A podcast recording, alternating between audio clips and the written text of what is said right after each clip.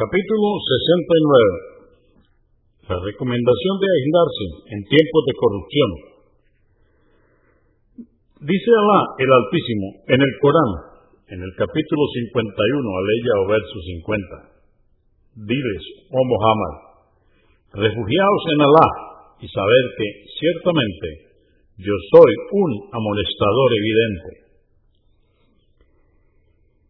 597. Narró Sad ibn Abu Waqas, que ahora esté complacido con él, que escuchó al mensajero de Alá, la paz de Dios con él, decir, Alá ama al siervo temeroso de Alá, al rico de espíritu y al siervo sencillo.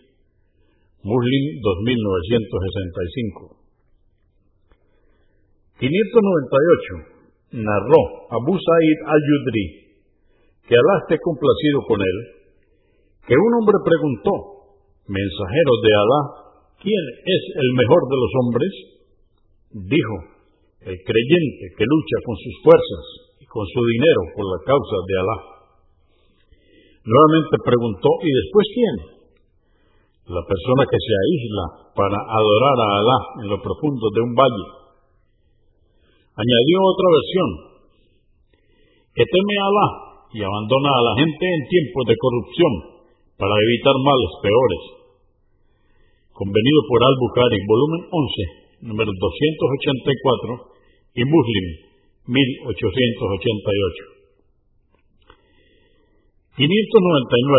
Abu Sa'id al-Yudri, que Alá esté complacido con él, narró que el mensajero de Alá, la paz de Dios con él, dijo, la mejor riqueza del musulmán es poseer un rebaño al que lleva a pastar a lo alto de la montaña, en las cumbres, huyendo con su religión de la sedición.